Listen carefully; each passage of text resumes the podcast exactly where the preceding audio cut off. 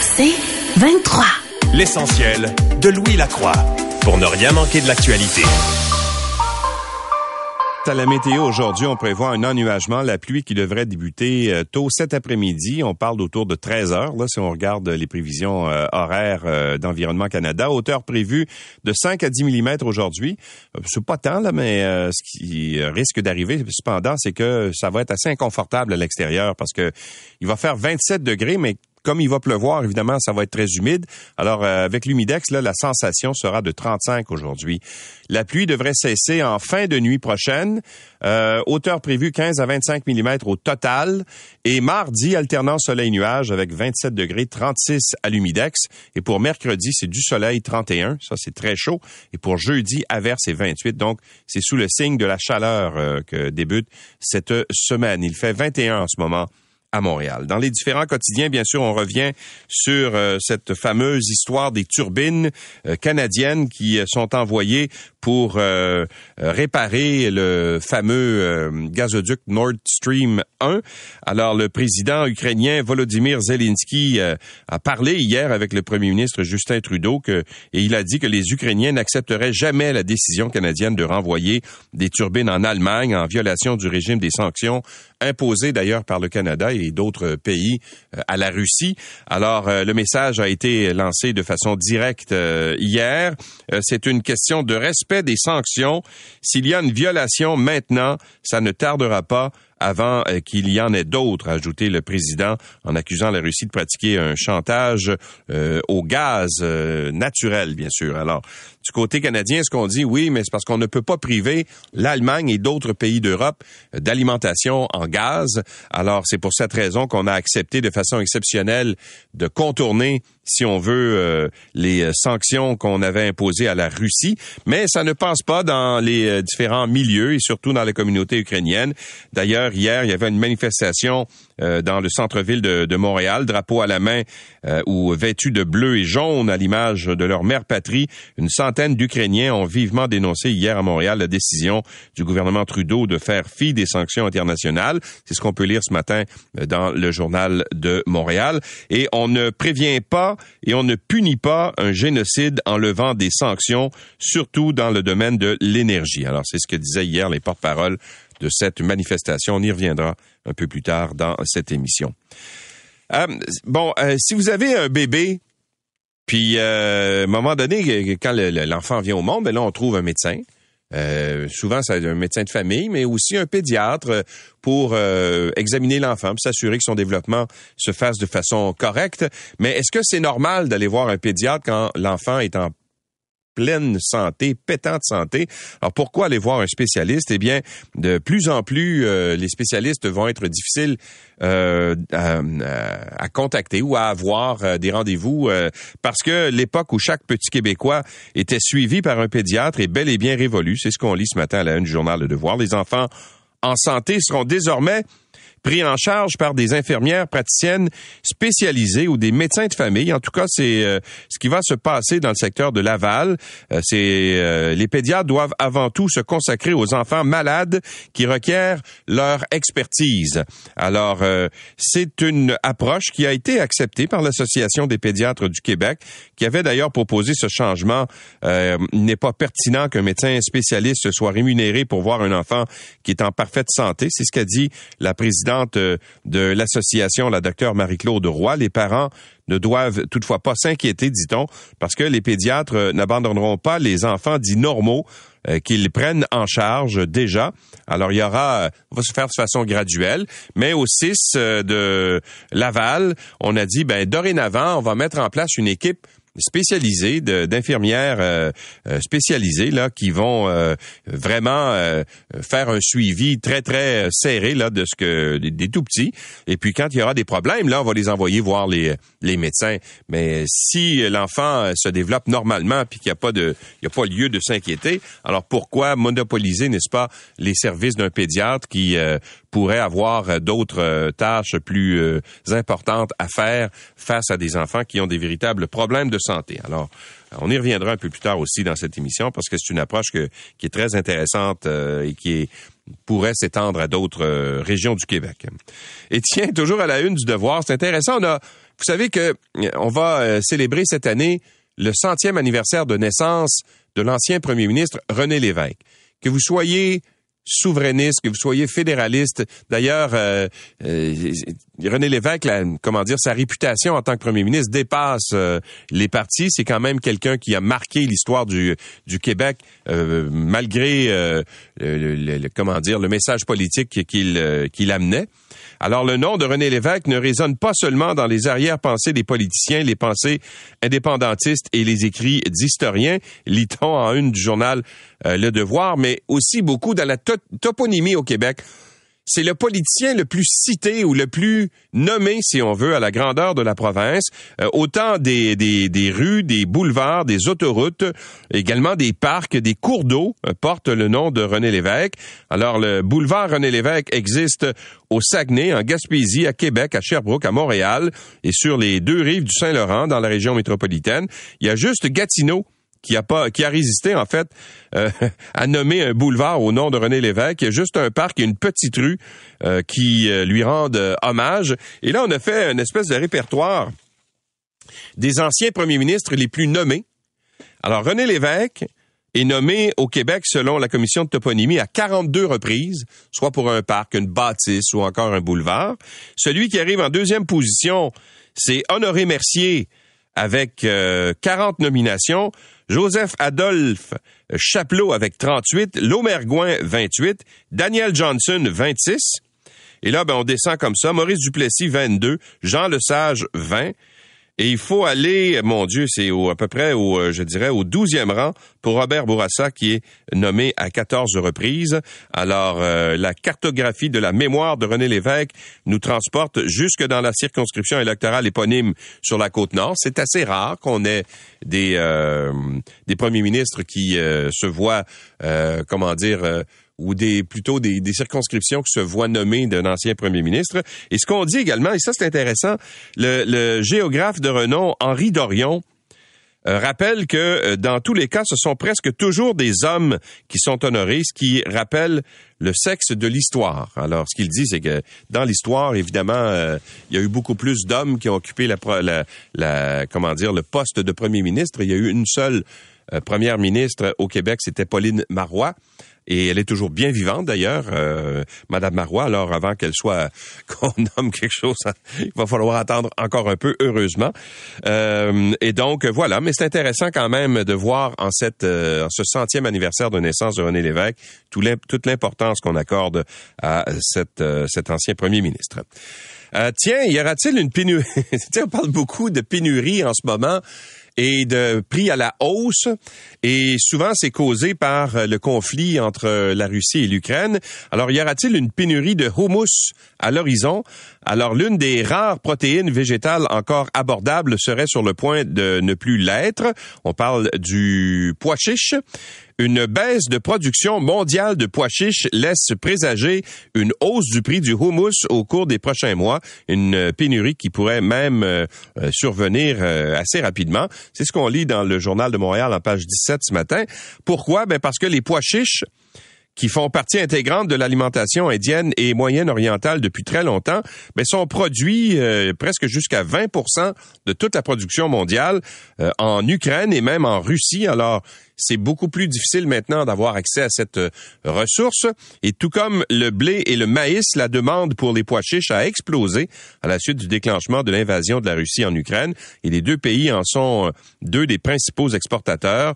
Alors, euh, pour finir, le, problème de transport complique aussi l'approvisionnement. Ça contribue aux hausses des prix. Alors, donc, ce qui était tu sais, des, acheter des, des, boîtes de pois chiches, euh, tu dois, c'est pas cher des pois chiches, mais, là, de plus en plus, ça va le devenir. Vous pouvez faire votre houmous euh, à la maison, c'est bien meilleur d'ailleurs. Hein? Alors, soit dit en passant, il y a des recettes, c'est facile à faire.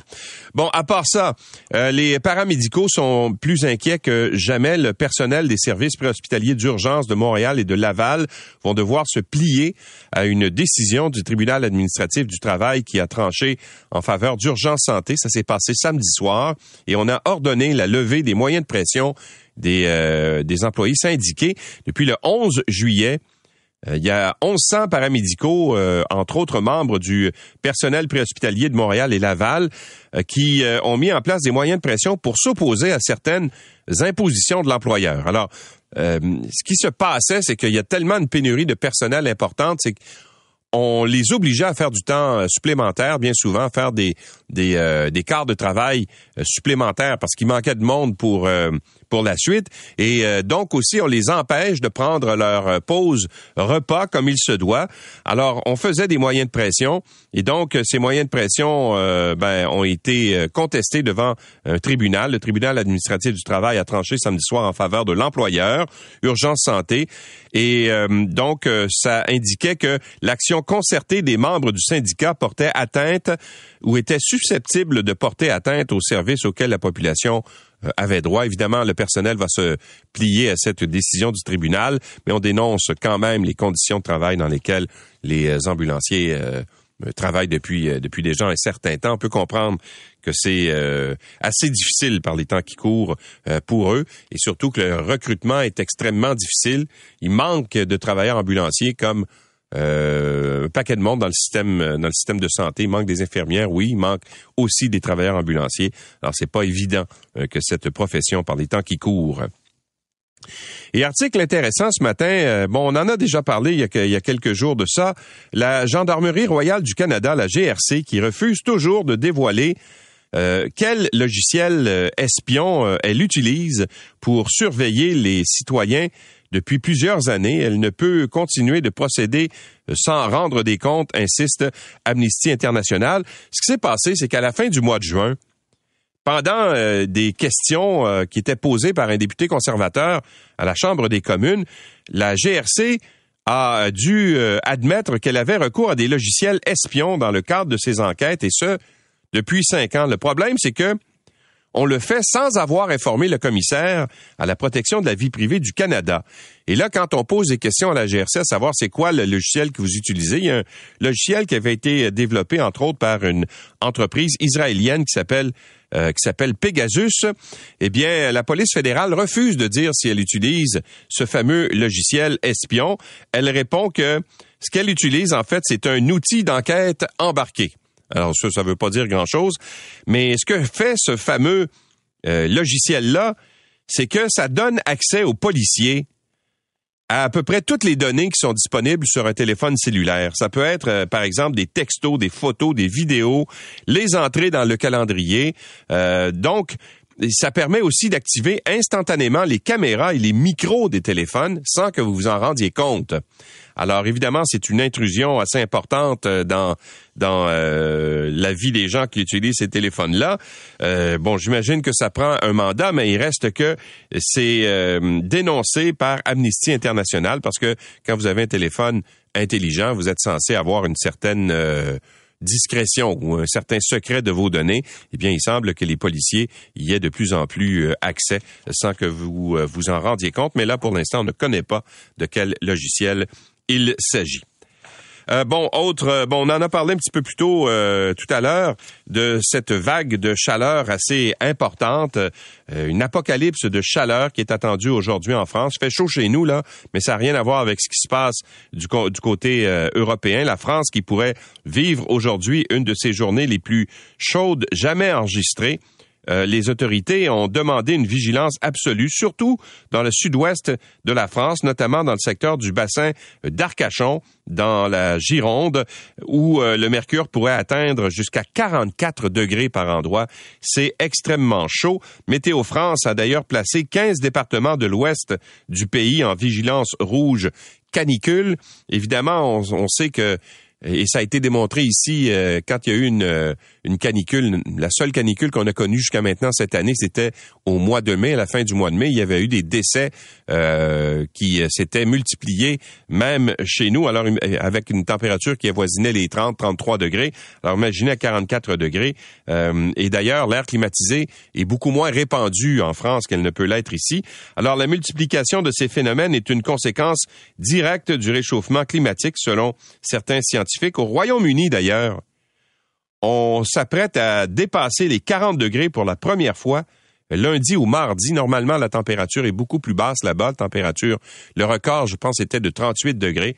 Là, on devrait dépasser 41 degrés. Alors, c'est vraiment là une situation qui euh, est inhabituelle dans plusieurs régions euh, de l'Europe et euh, notamment le sud-ouest de la France. On verra un peu plus tard ce matin si quels sont les impacts, de, si aussi on peut connaître des impacts comme ça chez nous. Je vous rappelle que l'année passée, à Lytton, en Colombie-Britannique, on avait dépassé le record canadien de 50 degrés. C'était très, très, très chaud là-bas, mais cette année, ça semble beaucoup plus confortable.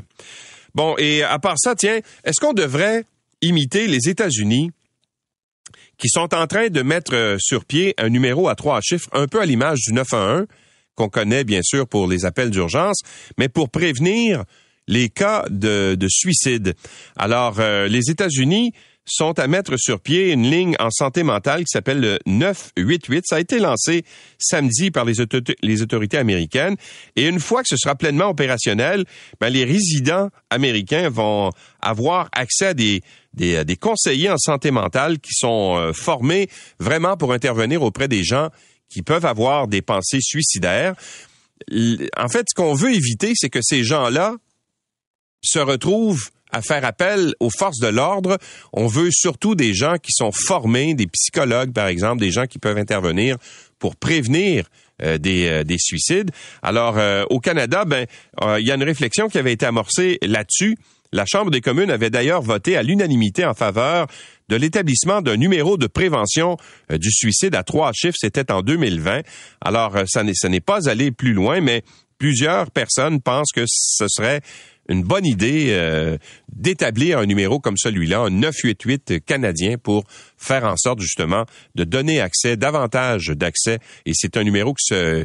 Tu sais, c'est bien beau d'avoir des lignes là, de, prévention du suicide, mais les numéros souvent sont difficiles euh, à se souvenir. Et quand tu es aux prises avec... Euh, ben euh, peut-être la détresse psychologique, c'est peut-être pas euh, euh, le premier réflexe, c'est peut-être pas d'essayer de, chercher un numéro de prévention du suicide dans le bottin ou encore sur Google. Alors si on avait, on publicisait un numéro 988 qui est très facile à retenir, ben peut-être que ça pourrait prévenir certains suicides. Ce serait peut-être une hypothèse ou quelque chose à explorer chez nous également. L'essentiel de Louis Lacroix pour ne rien manquer de l'actualité.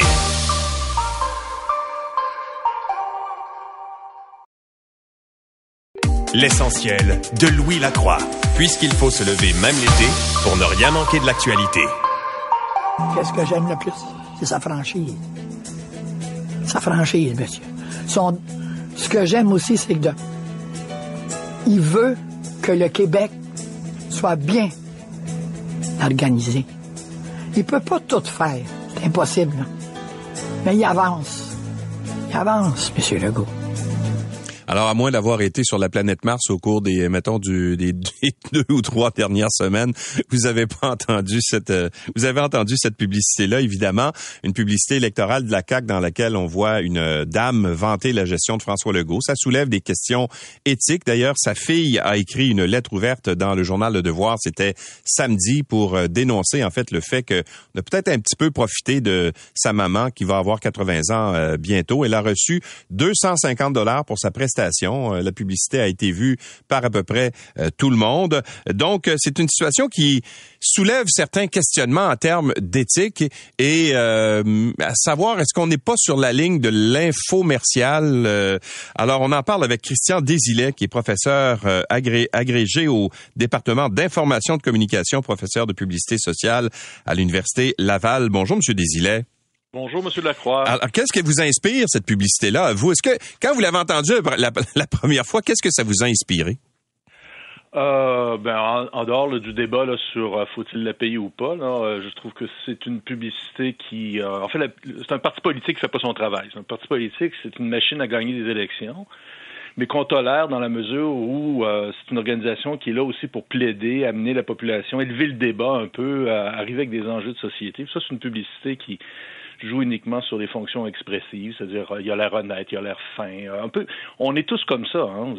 Par exemple, quand vous écoutez un débat politique, là, écoutez-vous, puis écoutez les gens autour de vous, vos proches. Là, c'est, il a l'air fou. Euh, me semble son veston, il fait, il, est pas bien ajusté, pas l'air en forme. Ah, là, il était, il était fort là-dessus, il était meilleur, il a coupé la parole, l'autre n'est plus capable de rien dire. Bon, c'est comme un peu un match de boxe. on est tous comme ça. La nature humaine, on évalue. L'être humain évalue d'abord la fonction, l'information expressive avant d'évaluer le fond. Et euh, la plupart du temps, on arrête là. On ne va pas jusqu'au fond. Bon. La fille euh, de, de cette dame-là, qui s'appelle Chantal Landry, a euh, écrit une lettre ouverte que vous avez sans doute lue, bien sûr, dans Le Devoir en fin de semaine. Puis elle soulève le fait qu'il y a des questions éthiques là-dedans. Elle dit que sa mère avait d'abord été approchée en 2018 euh, dans un espèce de micro-trottoir, ce qu'on appelle un vox pop sur le bord de la rue, puis qu'on avait retenu son nom. Bon, il avait donné 100 pièces à l'époque. Là, on est retourné la voir parce qu'on savait que le message qu'elle allait donner était favorable, bien sûr, au parti. Alors, on lui a donné 250 dollars cette fois-ci. Est-ce qu'on est vraiment dans le vox pop, à votre avis, ou si là, on tombe carrément dans l'entreprise de publicité? Euh, on n'est on pas du tout dans le vox pop là, c'est-à-dire on essaie de faire une sorte de publicité vérité, mais qui n'en est pas dans la mesure où euh, vous faites croire aux gens que c'est un vox pop. Ben, un vox pop, vous allez au hasard dans la rue, vous prenez les gens et puis vous travaillez après ça avec ce matériel-là. Ça ne veut pas dire que vous prenez tout le monde, ça, on comprend bien. Vous allez prendre ce qui fait votre affaire. C'est pas un sondage là, euh, c'est pas scientifique. Non, pas, non pas du tout. Mais la, la fonction d'un vox pop, c'est ce que les gens entendent de Vox Pop, c'est d'entendre parler les gens, euh, on va dire, ordinaires. On est tous des gens ordinaires. Euh, ça, ça, a une fonction de, de persuasion plus grande hein, que quand on a un acteur devant soi ou un porte-parole d'entreprise. On a l'impression qu'on entend le peuple parler, même si statistiquement ça n'a aucune valeur, mais au moins ça, ça, ça, a cet euh, effet de persuasif. Alors, on, ici un parti qui a voulu jouer là-dessus, de donner l'impression que c'était quelqu'un d'ordinaire qui parlait bon, euh, on est tous des gens ordinaires, mais à partir du moment où vous avez été en réalité euh, sélectionné, c'est pas le hasard. Et euh, donc, c'est euh, là, à ce moment-là, la dame devient, mm. elle, demeure porte-parole d'elle-même, mais elle est également porte-parole du parti, parce que là, on a été chercher tout ce qui faisait notre affaire. On est allé la chercher parce qu'on savait qu'elle serait une bonne porte-parole pour le parti. Donc, elle est porte-parole de la CAQ, en réalité. En plus d'être porte-parole d'elle-même, ça n'empêche pas qu'elle peut croire tout ce qu'elle dit. C'est pas grave. Est-ce que cette somme de 250 dollars qu'on lui a euh, remise, est-ce que c'est basé sur quelque chose euh, de légal? Est-ce que par exemple il y a des tarifs pour faire ce type de travail-là? Est-ce que parce que je, voyais que l'UDA va se pencher là-dessus parce que si on avait engagé par exemple un comédien pour faire exactement ce travail-là, je pense que le comédien aurait reçu plus que 250 pièces. Hein? Oui, ben euh, deux choses. D'abord, le comédien, euh, moi, j'ai arrêté de, de, pratiquer. Je commençais à enseigner en 2006, mais jusqu'en en 2005 euh, pour une publicité. C'est un peu compliqué hein, avec l'UDA, une sorte de règle, mais probablement pour une, une publicité, je deviens une, euh, qui serait diffusée, disons, à la télévision à la grandeur du Québec pour un cycle, un, cycle de publicité là, de plusieurs semaines, aurait reçu en plus de du tarif pour l'enregistrement, là, aurait reçu probablement une enveloppe de 1200 dollars euh, ça, c'est la base. Là. Ouais. Elle, ce qu'elle a reçu, ça, ça, ça, correspond un peu au tarif euh, horaire juste pour l'enregistrement. Pas pour les droits de diffusion. C'est les droits de diffusion, bien sûr, les droits de l'image là, qui sont les plus payants pour un, un, comédien. Maintenant, on est dans une zone grise, là, euh, avec l'UDA. Là, est-ce qu'on est-ce qu'on doit payer ou pas? Qu'est-ce que ça vaut? Là, c'est, c'est plus l'UDA, effectivement, regarder ça. L'UDA, c'est un syndicat qui est là pour défendre les acteurs, euh, et, à, juste titre et à bon droit. Puis les règles de l'UDA font en sorte aussi que l'UDA essaie d'éviter que des entreprises, par exemple, dans certains cas, utilisent euh, des gens, euh, des simples citoyens plutôt que des acteurs pour, pour essayer d'éviter des frais. Euh, donc, c'est des questions syndicales, si vous voulez. Ça n'empêche pas qu'on puisse utiliser un citoyen. Là. Moi, je comprends très bien qu'on puisse faire une publicité avec un citoyen. Euh, une fois, euh, si c'est un citoyen, par exemple, qui est, c'est un membre de la CAC, c'est un partisan, un membre ou un politicien, on ne va pas les payer, là. Ça, je comprends très bien ça. Parce que moment où on prend des gens euh, dans la rue qui sont pas des, des politiciens, puis qu'on les utilise comme porte-parole, ben il me semble que la moindre des choses, c'est de les, euh, c'est de les rémunérer, mais c'est, on peut en débattre. Bon. Euh, est-ce que ça change quelque chose? Parce que évidemment, euh, si vous avez ouvert votre presse plus là, elle était présente à, tous les matins pendant je sais pas deux ou trois semaines, et puis surtout sur les médias sociaux aussi cette publicité là. Est-ce que ça change quelque chose les médias sociaux versus les médias traditionnels en publicité? Vous voulez dire légalement par exemple. Ah, légalement, ben, c'est-à-dire que ben, pour ce qui si on reste toujours sur la question de si elle était payée, si elle était euh, une actrice puis elle était payée, là, il y a des tarifs euh, différents pour l'internet, pour la radio, pour la télévision euh, et ainsi de suite. Là. Ça c'est une chose. pour ce qui est après ça de, de des, stratégies là, de l'usage publicitaire de l'internet, ben, on le sait maintenant, l'internet c'est le principal la principale plateforme média utilisée par les gens, donc il faut y être. Euh, il y a un matraquage hein, publicitaire qui se fait maintenant sur Internet. Euh, c'est assez affolant. C'est-à-dire qu'il y a une règle de base en publicité qui dit il faut il faut pas matraquer les gens. Faut pas. Euh, il faut éviter que les gens reçoivent le même message là, 4, 5, 6, 7, 8 fois parce que là, à ce moment-là, ça fait l'effet contraire. Tous les publicitaires bien éduqués le savent. Là. Euh, si j'essaie de vous convaincre de quelque chose, j'utilise un argument. La première fois, OK. La deuxième fois, peut-être que je l'ai mal compris, peut-être. La troisième fois, OK, ça va. La quatrième fois, ça commence à taper sur les nerfs. Alors, imaginez si je vous resserre le même argument à tous les dix minutes. Euh, l'effet que ça a, c'est que les gens, au contraire, commencent à être exaspérés par, euh, par le message. Et malheureusement, on voit ça maintenant avec la publicité sur Internet. Là, on voit la même publicité 10, 15, 20 fois. C'est complètement absurde. Il faut éviter de faire ça. Alors, c'est contre-productif. C'est une très, très mauvaise stratégie qui, est une stratégie de paresse puis d'encaissement d'argent de la part des médias notamment. Alors vous, si vous étiez à la place euh, du, euh, du stratège euh, en publicité de la CAC, cette publicité-là, on la mettrait au rencard, surtout avec la mauvaise publicité qu'elle reçoit depuis quelques jours? Oui, ben c'est toujours facile hein, de faire de l'intelligence rétroactive, là, puis dire ah si j'avais été là avant, je n'aurais jamais fait ça. ben, je pense qu'ils ont fait cette publicité-là comme font les stratèges publicitaires, c'est-à-dire en pensant d'abord et avant tout à l'efficacité plutôt qu'à l'éthique. Ouais. Et euh, sur le plan de l'efficacité, ben, ça parle aux gens comme sur le, registre expressif qui sont habitués. Euh, Monsieur Legault, il, est calme. Euh, quand il fait une erreur, il s'excuse. Je trouve qu'il s'entend bien avec son ministre de la Santé. je trouve qu'il a l'air honnête. Des fonctions expressives là, qui sont le, le degré presque presque zéro de la politique. Là. Euh, donc, euh, il essaie d'encourager ça euh, tout simplement sans, sans aller, sans élever le débat. C'est ce que je leur reprocherais. Ils ne font pas leur devoir civil d'élever le débat. On dit souvent que la politique c'est une question de perception avant toute chose. Là, on est vraiment dans les perceptions. Là. Ah, on est au degré zéro de la communication politique. Monsieur Desilets, merci beaucoup d'avoir été avec nous. Ça fait plaisir. Au revoir. Christian Desilets est professeur au département d'information et de communication de l'Université Laval. L'essentiel de Louis Lacroix, puisqu'il faut se lever même l'été pour ne rien manquer de l'actualité. Une manifestation de la communauté ukrainienne a eu lieu euh, hier au Carré Phillips à Montréal à 13 heures pour euh, tenter euh, d'annuler cette décision du gouvernement Trudeau d'accorder un permis pour autoriser l'entretien des turbines Nord Stream 1, donc des turbines qui ont été réparées ici, qui vont transiter vers l'Europe pour remettre en fonction ce fameux ce fameux gazoduc qui amène le gaz russe notamment vers l'Allemagne. Michael Chouek est président de la branche québécoise du Congrès des Ukrainiens canadiens. Bonjour, Monsieur Chouek. Bon matin.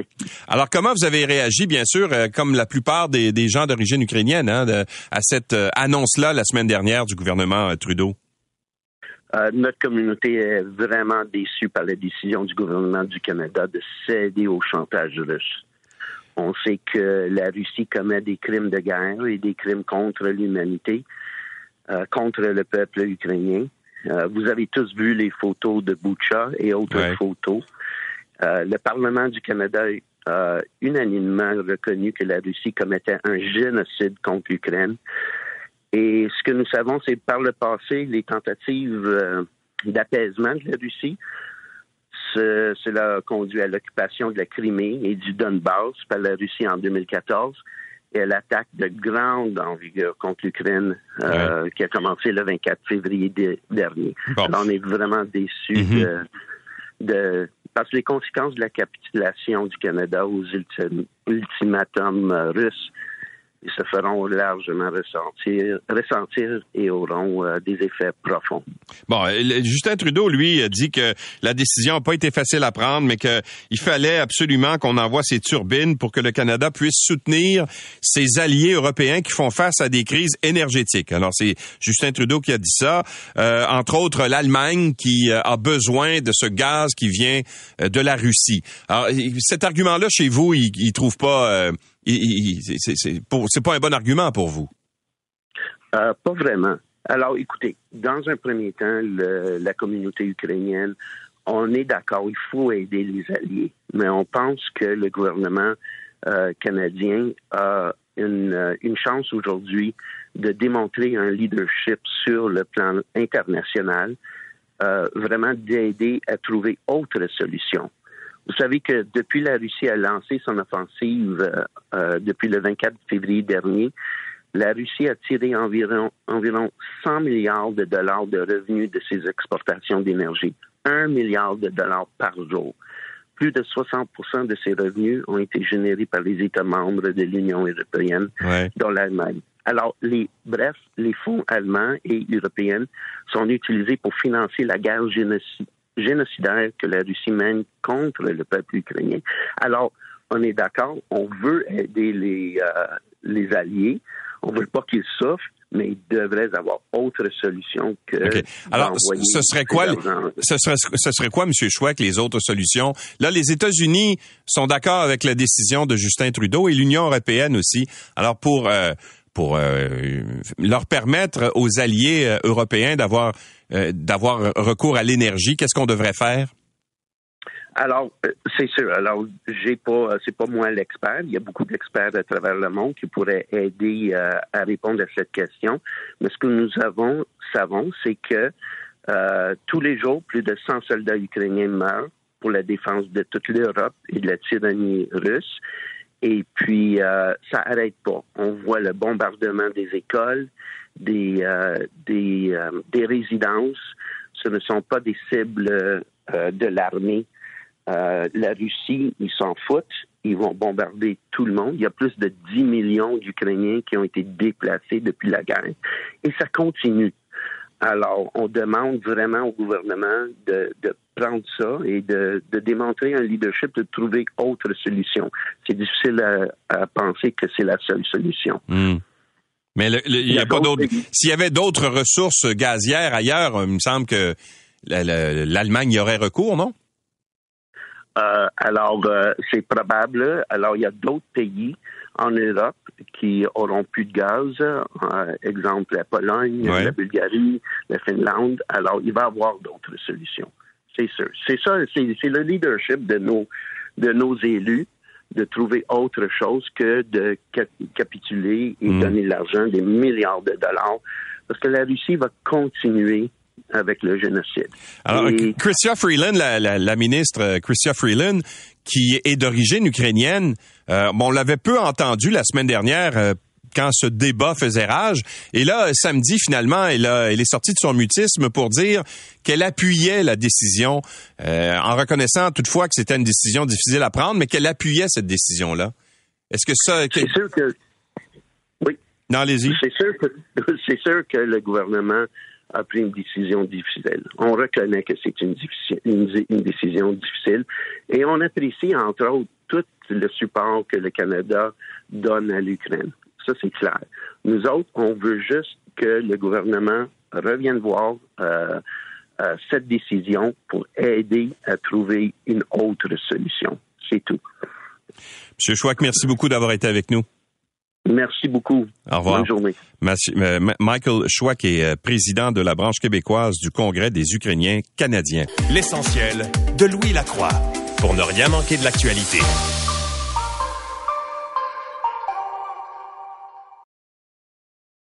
L'essentiel de Louis Lacroix, puisqu'il faut se lever même l'été pour ne rien manquer de l'actualité. Bon, parlons de cette euh, de cette situation. En fait, si vous avez, vous êtes un, jeune parent, euh, vous avez un bébé euh, tout récent, tout beau, tout neuf, ben vous avez peut-être envie d'avoir un suivi auprès d'un d'un pédiatre parce que vous vous dites ben je veux le mieux pour pour mon enfant. Eh bien, sachez que c'est peut-être chose du passé ce jour où tous les enfants du Québec avaient les services d'un pédiatre, qui soient en santé ou non. Alors parce qu'on est en train de changer les habitudes. Dorénavant, dans plusieurs régions, et c'est cas ici à Laval, entre autres, ben ce seront des, des infirmières euh, patriciennes, euh, praticiennes pardon, spécialisées qui vont euh, s'occuper de, de, de, faire les suivis auprès des enfants. La docteure Marie-Claude Roy est présidente de l'Association des pédiatres du Québec. Bonjour, docteur Roy.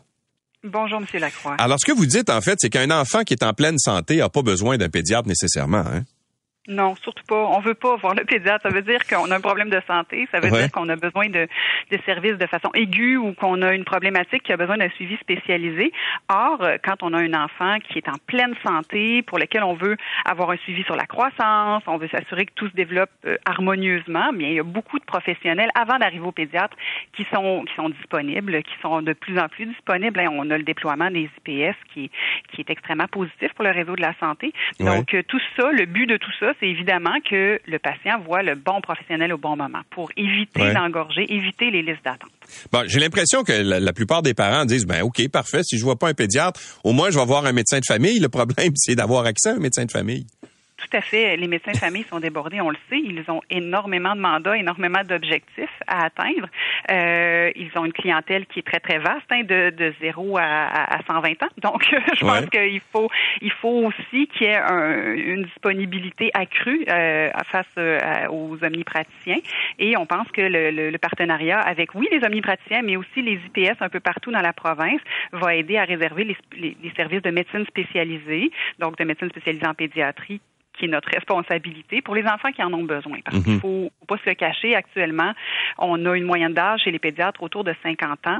Euh, il y a autour d'une quarantaine de postes qui ne sont pas pourvus dans les hôpitaux aux quatre coins de la province. Donc, les pédiatres sont déjà énormément sollicités pour les problématiques de santé euh, plus complexes, plus chroniques, plus graves. Oui, pour certains problèmes aigus, évidemment, on, est toujours là pour ça, mais il faut euh, absolument réserver l'accessibilité aux patients. Et, et c'est dans ce but-là que l'Institut de la pertinence a été, a été fondé en 2019 en partenariat entre le ministère et la FMSQ pour justement faire un espèce de grand ménage sur qu'est-ce qui sont les actes en 2022, qu'est-ce qui qu'est-ce qu'on fait par habitude puis qu'on devrait plus faire, qu'est-ce qu'on devrait réorganiser dans le système de santé. Et mhm. l'objectif final de tous, c'est évidemment que pour le patient, pour le parent, il y ait une accessibilité au bon moment par le bon professionnel. Bon, est-ce qu'à votre avis euh, la qualité des soins va en souffrir? Est-ce qu'une une, une, IPS euh, est capable de comment dire de faire le même la même qualité de suivi qu'on le faisait avec un pédiatre?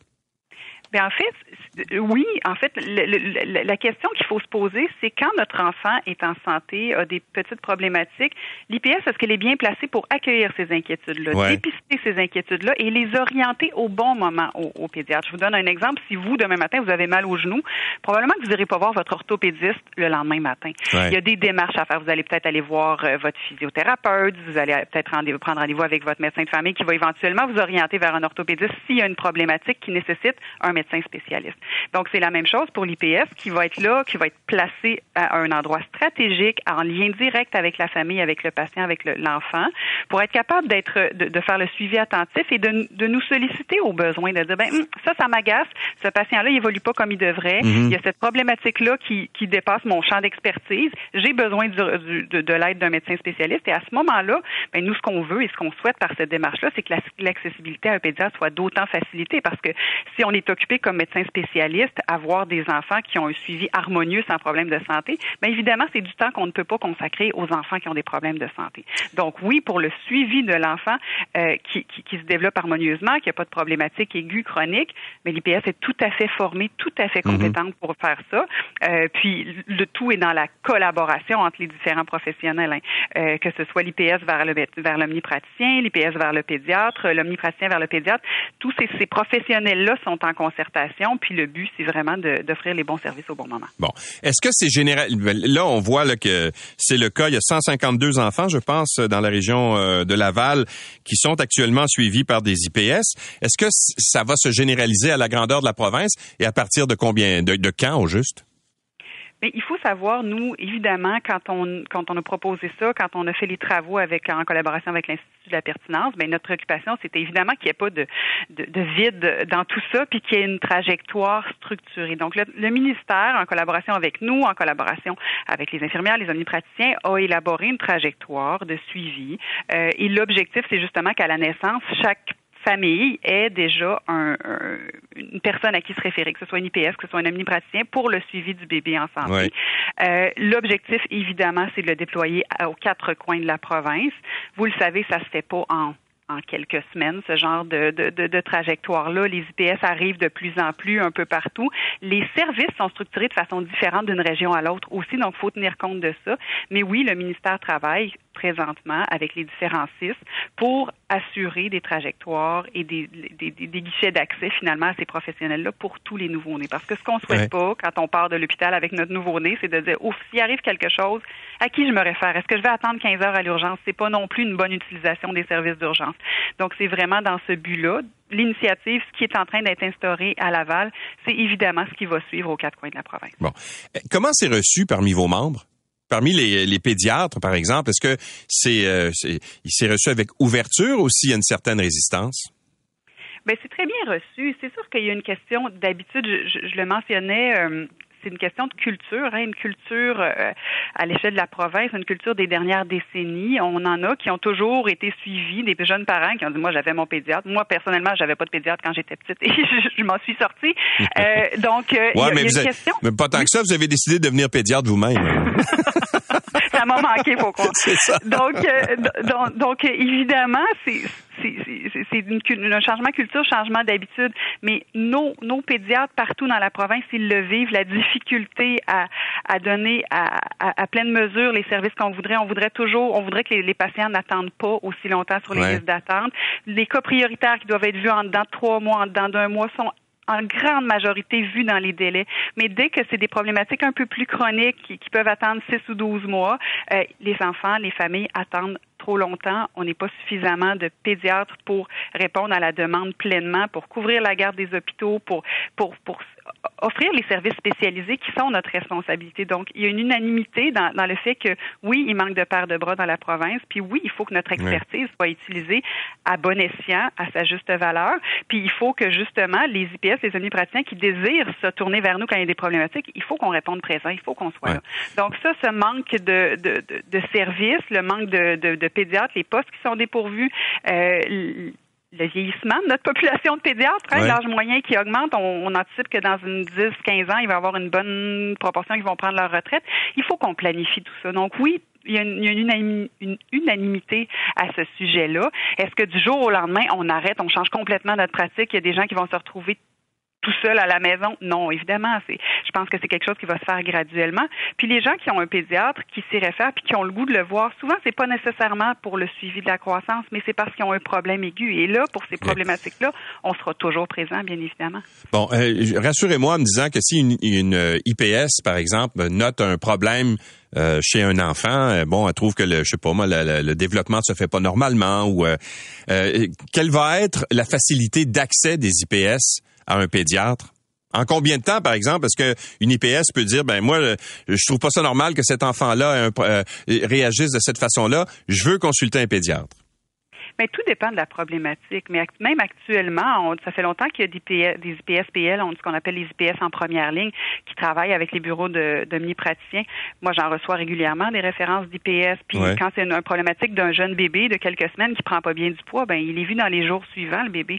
Euh, quand c'est un enfant qui a des difficultés de comportement, euh, qui a, qui pour, pour qui on soupçonne, par exemple, un déficit d'attention, un trouble d'apprentissage, ben ça attend un peu plus longtemps parce mhm. qu'évidemment, l'urgence n'est pas la même. Donc oui, c'est la même tri qu'on fait que lorsque l'on reçoit des demandes de consultation des omnipraticiens euh, qui travaillent euh, qui travaillent en collaboration avec nous. Donc euh, l'accessibilité reste là. Évidemment, on est toujours dans un mode priorisation, hein, ce qui est plus urgent et, plus, et vu plus rapidement. Puis nous, ce qu'on veut, c'est augmenter d'autant l'accessibilité pour les problématiques même qui sont moins urgentes. des problématiques souvent neurodéveloppementales qui attendent longtemps, qui sont moins urgentes dans une perspective de santé aiguë, mais pour les familles qui le vivent, c'est toujours urgent de voir un spécialiste, de se faire orienter. Puis c'est dans ce but-là qu'on veut faire cette réorganisation-là des soins. Docteur Roy, merci d'avoir été avec nous. Ça a été un immense plaisir. Bonne journée, M. Au revoir. Docteur Marie-Claude Roy est présidente de l'Association des pédiatres du Québec. L'essentiel de Louis Lacroix, puisqu'il faut se lever même l'été pour ne rien manquer de l'actualité je reçois en studio un aventurier. Euh, vous le connaissez, vous l'avez euh, déjà entendu sur nos ondes, et puis vous avez peut-être vu euh, ce qu'il fait également. Il s'appelle Frédéric Dion. C'est un aventurier, un conférencier. 50 aventures, 2000 conférences à travers le monde en 20 ans. L'aventurier conférencier québécois se prépare, n'est-ce pas, à partir pour une nouvelle aventure de taille. Traverser 3300 kilomètres à partir du Mexique vers le Dakota du Sud en passant par l'Arizona, euh, l'Utah, le Colorado, le Nebraska. Bonjour Frédéric. Bon matin. Alors c'est quoi cette idée-là? De ben, partir de 3000 Tu vas partir tout seul là Oui, ben tout seul. Euh, l'expédition complète, il y a moi qui l'ai fait seul. Euh, j'ai un chauffeur, caméraman qui va m'accompagner pour différents bouts. Euh, et j'ai invité mes coéquipiers des 20 dernières années à venir faire des bouts. Donc, euh, il y a des petits bouts que je vais avoir la chance d'avoir des amis. OK. Qu'est-ce que c'est au juste ce périple Pourquoi partir? Tu pars d'où d'abord au Mexique, puis tu t'en vas jusqu'où? Ben, pour, de début, le, projet, c'est d'atteindre le centre de chaque continent de façon sportive. Donc là, j'ai fait l'Antarctique, j'ai fait l'Amérique du Sud. Là, c'est mon troisième sur sept, euh, l'Amérique du Nord, ce qui s'appelle le pôle d'inaccessibilité. Donc, en fait, l'endroit le plus loin de toutes les côtes d'un territoire. OK. Donc, l'idée, moi, c'est de partir de l'océan pour me rendre jusqu'à cet endroit-là. Mais, euh, OK, mais explique-moi, tu veux dire que quand tu arrives à cet endroit-là, tu es le plus loin possible que tu peux être de la civilisation? Le centre géographique. Ouais. En fait, la destination est peu importante dans, les, dans ces projets-là. Ce qui est intéressant, c'est le chemin. Ouais. Euh, parce qu'en fait, là, tu sais, c'est au Dakota du Sud, deux kilomètres dans le bois, en arrière d'une ferme. Il n'y a rien d'intéressant là-bas. Ce qui est mhm. intéressant, c'est vraiment ce qui importe, c'est le chemin pour se rendre. Et là, j'ai choisi le plus beau chemin en Amérique du Nord, je crois. Ouais. Une expédition de vélo-montagne, de course de trail, de kayak, euh, puis un petit peu de vélo de route. OK, mais là, tu vas partir. Euh, tu disais que tu avais quelqu'un qui t'accompagnait. Tu vas faire quoi? Ça va tout être filmé, ça, cette expédition-là? Oui, ben les conférences euh, font partie de mon métier. Donc, si je veux ramener des images... Parce que c'est pas payant en tant que tel de faire ça. Là. Il faut que tu le rentabilises d'une certaine façon. Non, les aventures, c'est pas très payant. mais euh, avec les conférences, je réussis à gagner ma vie avec ça. Puis ben, pour cette aventure-là particulièrement, ben, j'ai développé un programme qui s'appelle le programme Horizon. Donc, c'est des entreprises à qui je fais des vidéos à chaque semaine une mhm. conférence avant l'aventure, des vidéos à chaque semaine et euh, une conférence au retour. Donc, euh, ben, ça leur permet à eux de, me suivre euh, vraiment un suivi particulier. OK. Moi, je me souviens, tu avais fait une expédition, à un moment donné, tu étais dans le nord du Québec, là, puis tu avais été laissé déposer le, dans le fin fond du nord du Québec avec l'équivalent de ce qui rentrait dans une gourde, je pense. Hein? Oui. Alors, t'avais quoi? Un petit canif, t'avais peut-être des trucs pour faire du feu ou je sais pas trop? Couteau, sifflet, briquet, j'avais un, filet pour les mouches. Ça, c'est important. Oui, surtout dans le nord du Québec, oui. Euh, quelques petits trucs, là, une lame de scie. Euh, qu'est-ce que j'avais? J'avais un petit stock pour, pour pêcher.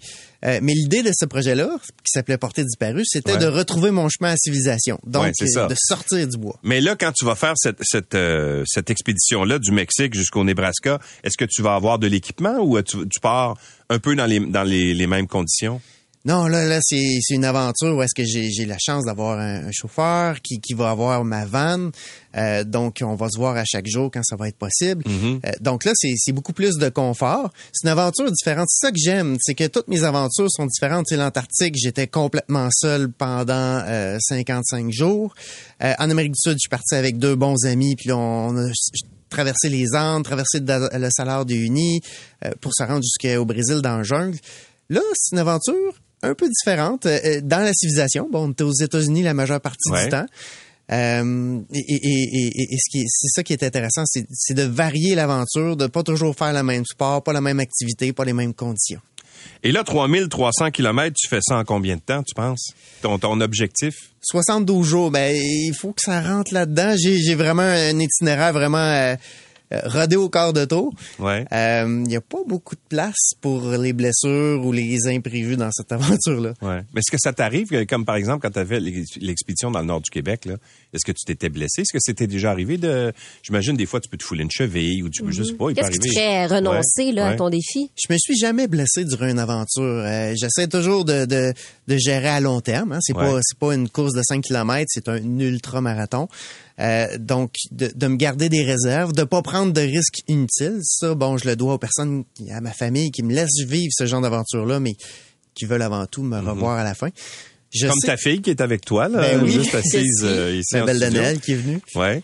Et, et as-tu peur pour ton pour ton papa? T'as-tu ça t'inqui- Est-ce que ça t'inquiète ou t'es rendu habitué? Ben, je pense qu'il va être capable de se débrouiller parce que ben, il est assez autonome. Ouais, il était assez autonome. OK. Alors donc, pas trop d'inquiétude de la part de la famille. Ah, ah, tu, tu me disais juste avant d'entrer en onde qu'il y a un bout où tu vas être une vingtaine de journées en kayak. Là, tu vas être complètement isolé pendant ce temps-là. Oui, là, je remonte la rivière Colorado sur une vingtaine de jours, 400 km à partir du lac Powell. Ouais. Euh, je suis dans un canyon. euh, Donc, à contre-courant, ça veut dire? À Si contre-courant, oui. Quand j'ai demandé mon permis pour ça, ils ont fait comme, euh, euh, excuse parce qu'elle monte la descente, la Ouais, c'est d'habitude. ça, ouais. Euh, ça a été un peu plus compliqué, mais ils me l'ont autorisé. OK. Pourquoi un permis? Ça prend des... Parce que c'est un parc, j'imagine? C'est un parc, c'est Ouais. Canyonlands. Mhm. Euh, donc, eux, ils veulent être sûrs que euh, le le respect de la nature est là, qu'il n'y a Ouais. pas trop de monde. Donc, c'est, c'est vraiment bien géré, les parcs. J'ai fait le Grand Canyon euh, l'automne passé et j'ai été impressionné de la qualité de l'environnement puis de la gestion. OK. Et, et là, euh, donc, pendant une vingtaine de jours, là, tu vas être vraiment plus isolé pendant cette portion-là. Plus isolé, oui. Ouais. J'ai 120 mètres de, de rivière à remonter. Quand même. Euh, Il y a des défis techniques. Euh, Ouais. Tu sais, Cat- Cataract Canyon, c'est un endroit où il y a des rapides dans le fond du canyon. Est-ce que je vais être euh, capable de remonter sur le bord? Peut-être. Ou peut-être qu'il va falloir que je sorte avec mon kayak, que je Mhm. marche quelques kilomètres pour remettre à l'eau en faisant le tour du canyon. Et c'est quelle sorte de, kayak que tu as? J'imagine c'est un kayak de, de rivière dans lequel tu peux mettre euh, du matériel, j'imagine? Tes- Oui, je pars avec de 20 camping. jours de nourriture en autonomie. Euh, donc, c'est un kayak de 15 pieds, euh, assez rapide parce qu'en fait, ce que je cherche euh, avant tout, c'est la vitesse dans ce cas-là. OK. As-tu des moyens de communication? Si jamais il arrive quelque chose, est-ce que tu as toujours avec toi un téléphone satellite ou un, un téléphone pour être capable d'entrer en communication avec, avec ta famille, avec ta fille, entre autres? Oui, ben, ça fait toujours partie des, des communications, téléphone satellite, balise de détresse que Telloc ici à Montréal me fournissent, téléphone cellulaire, dans ce cas-ci, ça va être intéressant. Je vais même pouvoir envoyer des vidéos, en tout cas du moins, j'ai pris un bon forfait, puis on va... Mais si on veut suivre ton aventure, est-ce que c'est possible de le faire? Est-ce qu'il y a une, une façon de, de te suivre? Oui, sur les réseaux sociaux, euh, sur Facebook, Instagram, Fred Dion Aventurier. Ouais. Euh, ben, en fait, si vous me trouvez pas sur Internet, c'est parce que vous appelez ça les Internets. Oui. Faites-vous aider. Faites-vous aider, effectivement.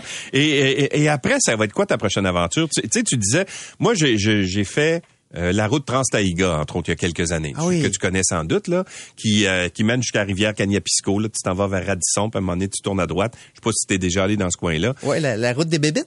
Oui, la route des bébites, pas à peu près. Ou tu mets ton petit filet sur ta tête. Eh oui. Et tu roules pendant à peu près 1000 kilomètres jusqu'à temps que tu arrives à Rivière-Cagnapisco. Et on dit que quand tu arrives là-bas, tu es à l'endroit le plus loin en Amérique du Nord de toute civilisation. Parce que c'est à peu près... Il y, a rien autour. Là. Tu sais, il y a le, le- le- le village oui. le plus proche, c'est Radisson, qui est à 1000 kilomètres. là. Est-ce que ça ça t'a déjà tenté de faire une route comme celle-là? Ben moi, je suis arrivé à Cagnapisco, mais en kayak. Ah oui? Il y a 20 ans de ça. Ouais. Euh, ouais. J'avais l'impression d'être loin du monde. hein, là. Mais parce qu'au Québec, on a des territoires aussi qui sont euh, vraiment des défis pour un aventurier comme toi.